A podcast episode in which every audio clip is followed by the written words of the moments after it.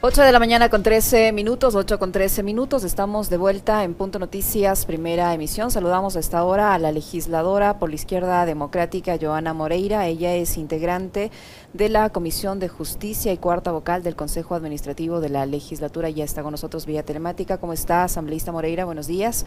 Bienvenida, gracias por acompañarnos. Le saluda Licenia Espinel. Bienvenida a Punto Noticias a través de Radio Pichincha. Ayer, como lo escuchamos en esa eh, introducción, la Asamblea Nacional se pronunció sobre la adhesión del Ecuador al CIADI, rechazando la misma por considerarla inconstitucional, como lo dicen algunos artículos de la Constitución. Esta resolución se aprobó con 75 votos, la mayoría de la bancada de Pachacutic de UNE, entiendo que algunos de la izquierda democrática. ¿Cuál fue su voto, asambleísta Moreira? Buenos días, bienvenida. Muy buenos días, Rey Pichincha. Muchas gracias, por el espacio, por la oportunidad de poder comunicarnos con el pueblo ecuatoriano y saber justamente el trabajo que están realizando sus representantes en la Asamblea Nacional. A mí me gustaría explicar justamente por qué la izquierda democrática optó por esta, por esta posición, sobre todo que la ciudadanía entienda y que en muchas ocasiones no se deje llevar por noticias que están totalmente eh, mal infundadas y que quieren causar eh, desprestigio cuando no se apoya un proyecto de resolución en los términos en el que se encuentran o porque excede mucho más allá de la Asamblea Nacional. Porque los asambleístas, más que una presión social, los asambleístas deben ser muy técnicos y muy jurídicos porque nosotros estamos para legislar y para fiscalizar. Esto es la nueva política que debemos realizar desde esta Asamblea Nacional por ser nuevos asambleístas. Primero decirle a la ciudadanía que se recordarles más que todo, porque yo sé que muchos eh, de ellos comprenden el alcance que tenemos como asambleístas y que son dos poderes totalmente distintos el, legislativo como el judicial y que la Corte Constitucional es el máximo órgano de interpretación, de control constitucional y de administración de la justicia y que en atribución de sus, eh, de sus eh, ejercicios se pronunció con un dictamen de mayoría, seis votos a favor y dos en contra. En ese sentido, la Asamblea Nacional debe ser muy respetuosa de la independencia de los poderes, como lo he explicado, y otra cosa muy distinta es que los asambleístas, como la mayoría, de, de, hecho todos los de la izquierda democrática, el bloque, estaban en desacuerdo con esa sentencia. Pero nosotros sabemos que la Corte Constitucional es el máximo órgano, por lo tanto, no tenemos incidencia en las decisiones. No podemos, hace unas semanas atrás, cuando escuchaba a algunos compañeros de otras bancadas aplaudir la sentencia por la interrupción eh, del embarazo en casos de, aborto, en, casos de violación, y en cambio decir no estoy, no estoy en desacuerdo con esa sentencia porque somos legislativos y ellos son los representantes de la Corte. Además, eso sí, sabemos que la, la, Corte Constitucional no respetó a la Asamblea Nacional, se pasó sobre encima de ella, no respetó lo que establece el artículo 419 y 422 en relación que la Asamblea Nacional es la que debe decidir o no, justamente, o ratificar o no en casos de estos convenios internacionales y sobre todo los que sea jurisdicción del Ecuador ok, estamos totalmente en desacuerdo. Pero ¿qué sucede cuando un proyecto de resolución primero establece desaprobar? Cuando la suscripción de, un convenio, o sea, porque no es, no es su competencia, eh, y obviamente rechazar eso también rechazamos, pero no podemos desaprobar algo que no está dentro de nuestras, nuestras competencias. No podemos disponer a un asesor jurídico de la Asamblea Nacional que presente, un, que presente una demanda de inconstitucionalidad, porque no es legal. No lo puede hacer un asesor jurídico de la Asamblea Nacional. No lo eh, puede hacer asambleísta Moreira, no lo puede hacer la asamblea como tal, como aprobaron la resolución, porque usted dice, no estamos de acuerdo, sabemos que eh, se pasaron sobre la asamblea, sabemos que viola la constitución, pero si no votamos eh, por esta resolución porque está mal concebida, entiendo lo que usted dice, entonces están respaldando de todas maneras de una forma indirecta lo, lo, lo, lo que dice la Corte Constitucional. No, porque la izquierda democrática presentó un texto alternativo, como siempre lo hacemos en los proyectos de resolución, en los que no se contempla un marco jurídico, en donde quiere ir más allá de las atribuciones de la Asamblea Nacional. Siempre decimos, ok, este es nuestro texto preparado por asesores jurídicos, asesores técnicos, asesores políticos, por favor, incluyan nuestras recomendaciones. De hecho, en las intervenciones del Pleno les manifestamos a los compañeros de UNES que queremos apoyar, que estamos totalmente en contra. Pueden escuchar todas las declaraciones de los asambleístas, pero cuando pretenden en un proyecto de resolución decir que un, que un asesor jurídico, un asesor jurídico la Asamblea Nacional presente una demanda de inconstitucionalidad, cuando dice desaprobar, cuando la Asamblea Nacional no puede desaprobar, puede rechazar, sí, totalmente de acuerdo. Les manifestamos, les explicamos. De hecho, también presentan en ese proyecto de resolución el caso de Prengo versus Ecuador. Decimos, ok, ¿por qué estamos tratando sobre el CIADI? incluyamos o tratemos en, en, otro debate lo que es Perenco versus Ecuador. Pero cuando, a pesar de esas sugerencias, a pesar de todas las intervenciones de los asambleístas, ellos deciden mantener su proyecto de resolución tal cual, no pueden votar, no pueden contar con el apoyo de izquierda democrática porque esa es, como le decía, una nueva política, no de, no de shows, no de tratar de, de sacar proyectos de resolución que carecen de fundamento legal, porque al final, si yo saco un proyecto de resolución que carece de fundamento legal, ¿qué hago?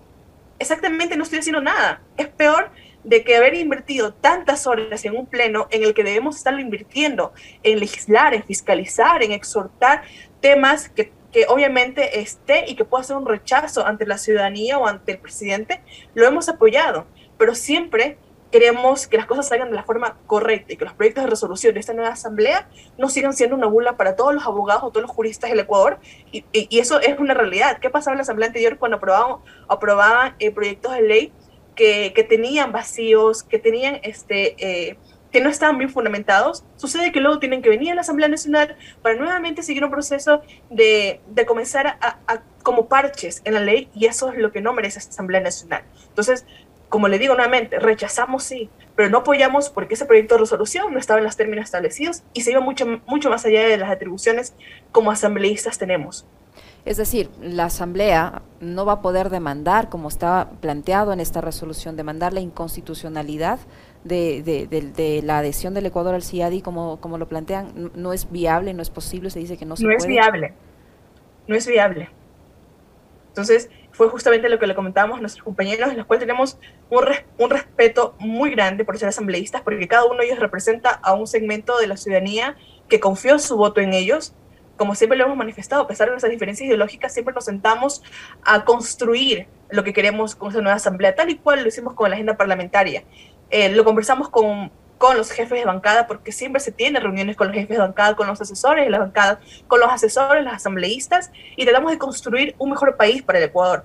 Pero cuando estos eh, proyectos de resolución salen en estos términos, es que, la, es que los asambleístas de la izquierda democrática somos muy orgánicos y, y queremos eso, queremos que en un momento no nos vayamos solamente por una presión pero cuando estamos, estamos mintiendo al pueblo ecuatoriano, no le podemos mentir con proyectos rosados, no le podemos mentir con exhortos, sobre todo cuando nosotros, como le manifestaba, estamos en contracorriente con una agenda parlamentaria siendo vocal del CAL, tengo que responder ante la ciudadanía que es así nuestro órgano de control en los plenos. Y cuando pasamos tanto tiempo, en muchas ocasiones en exhortos que, que no van a tener eh, una eficacia como se pretende, porque un exhorto, aparte de que no está contemplado en la ley, de que es una vieja práctica de la Asamblea Nacional anterior que pasaba todos sus plenos en cambios de orden del día, tratando exhortos que no tienen ninguna, o sea, que en mayoría de los casos no tiene eficacia porque se está sobrepasando esta herramienta que tiene la Asamblea Nacional para tratar en muchas ocasiones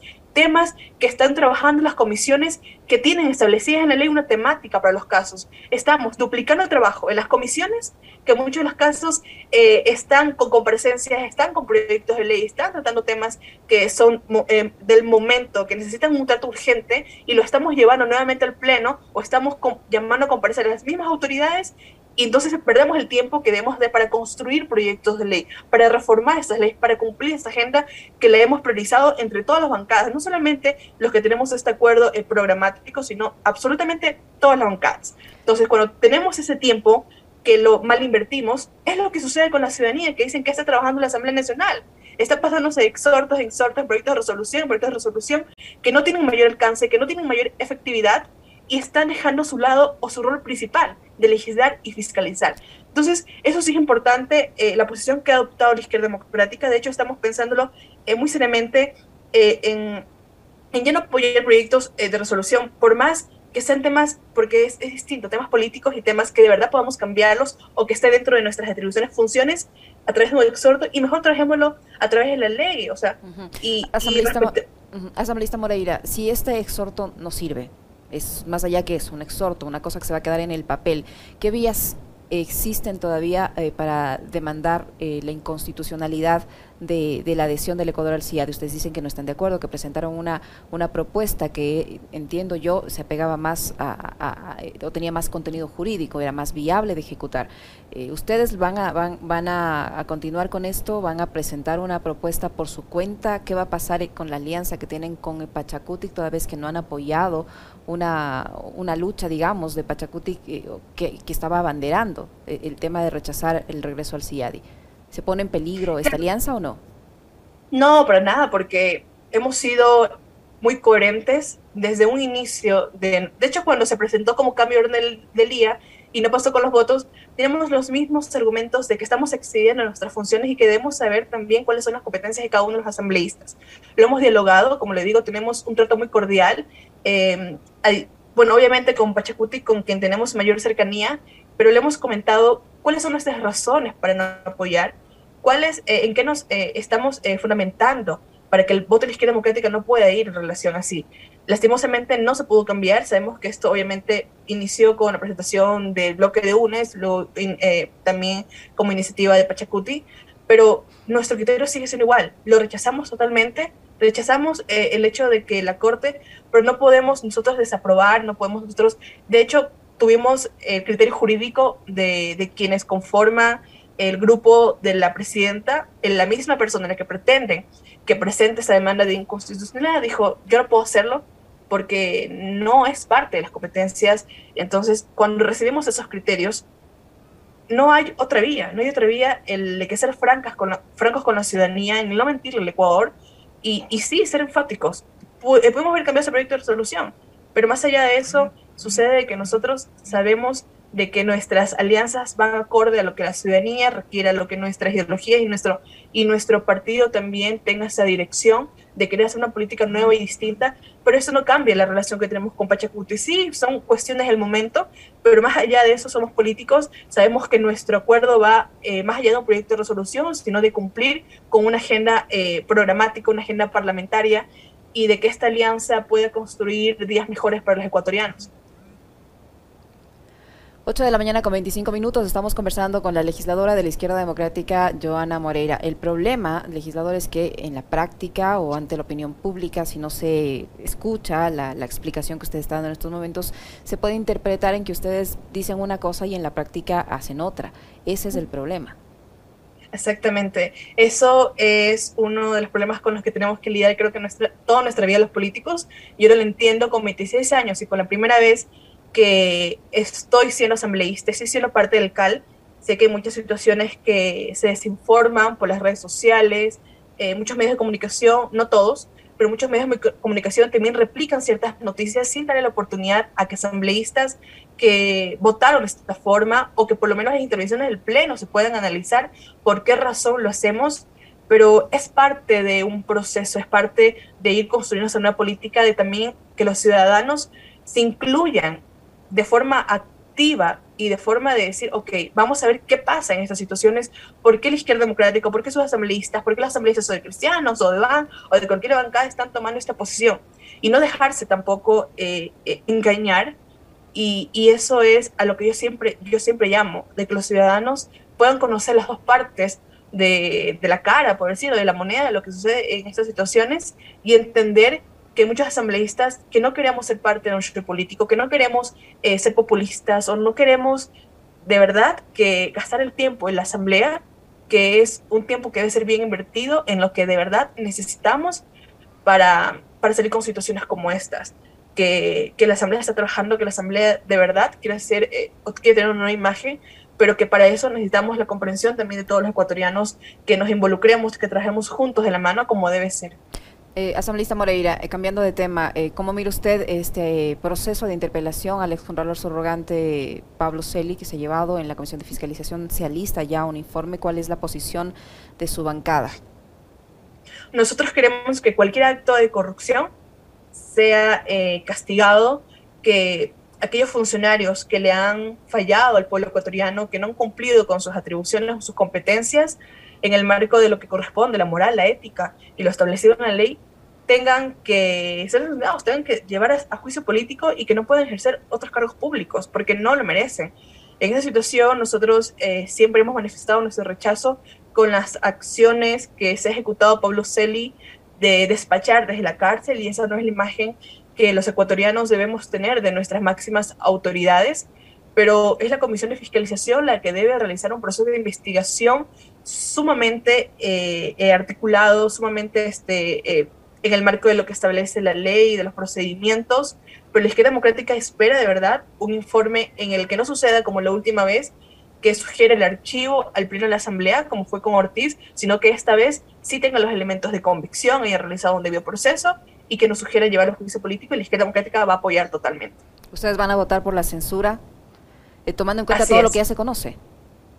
Claro, exactamente, lo que hemos podido ver en los avances, en lo, en lo que ya se conocía previamente de, de Palocelli, pero sobre todo en las comparecencias que se han dado. Sabemos muy bien que absolutamente nadie va a confesar que ha cometido actos irregulares durante sus funciones. Hemos visto a Pablo Celi de que se ha excusado en absolutamente todos o que ha tratado de defender eh, un honor que ante toda la ciudadanía, ante todos los ecuatorianos conocemos que no es esa forma, pero confiamos mucho en que la Comisión de Fiscalización pueda dar un informe en el que la Asamblea Nacional de forma unánime pueda censurar. Usted al ser integrante del Consejo Administrativo de la Legislatura no puede eh, pedir, sugerir, instar, exhortar, ya que les gusta tanto esa palabra, exhortar a la, a la presidenta de la Asamblea Nacional a que dé paso o pida a la Comisión de Fiscalización que empiece con el juicio político al exministro de Finanzas Richard Martínez, porque es uno de los funcionarios que tiene varios pedos de juicio político y al que no le ha pasado absolutamente nada. Es más, ya va a cumplir casi un año fuera de sus funciones y estos procesos de, de, interpelación que van a ser simbólicos e, en, en, la práctica eh, no se van a poder realizar. Bueno, conocemos que estos juicios eh, contra Richard Martínez fue presentado en la asamblea anterior porque existía otro marco legal también, porque justamente fue reformado. Y estos juicios, estos juicios a Richard Martínez los tiene justamente eh, la presidencia en sus manos, es una potestad totalmente de ella enviarlos a, la comisión de, fiscal, de fiscalización para que puedan seguir el trámite, pero el trámite que, le, que, que continúa, ¿no? Porque sabemos que debe ser sustanciado un juicio político a la vez y que se durante la cola también. El juicio de, de eh, Pablo Celi sigue el juicio de Freddy Carreón, el defensor del pueblo. Entonces, son las urgencias que tenemos, es el debido procedimiento y obviamente el juicio de Richard Martínez, que son cinco en total, que deben eh, pasar a la cola. Lastimosamente, así lo establece la ley.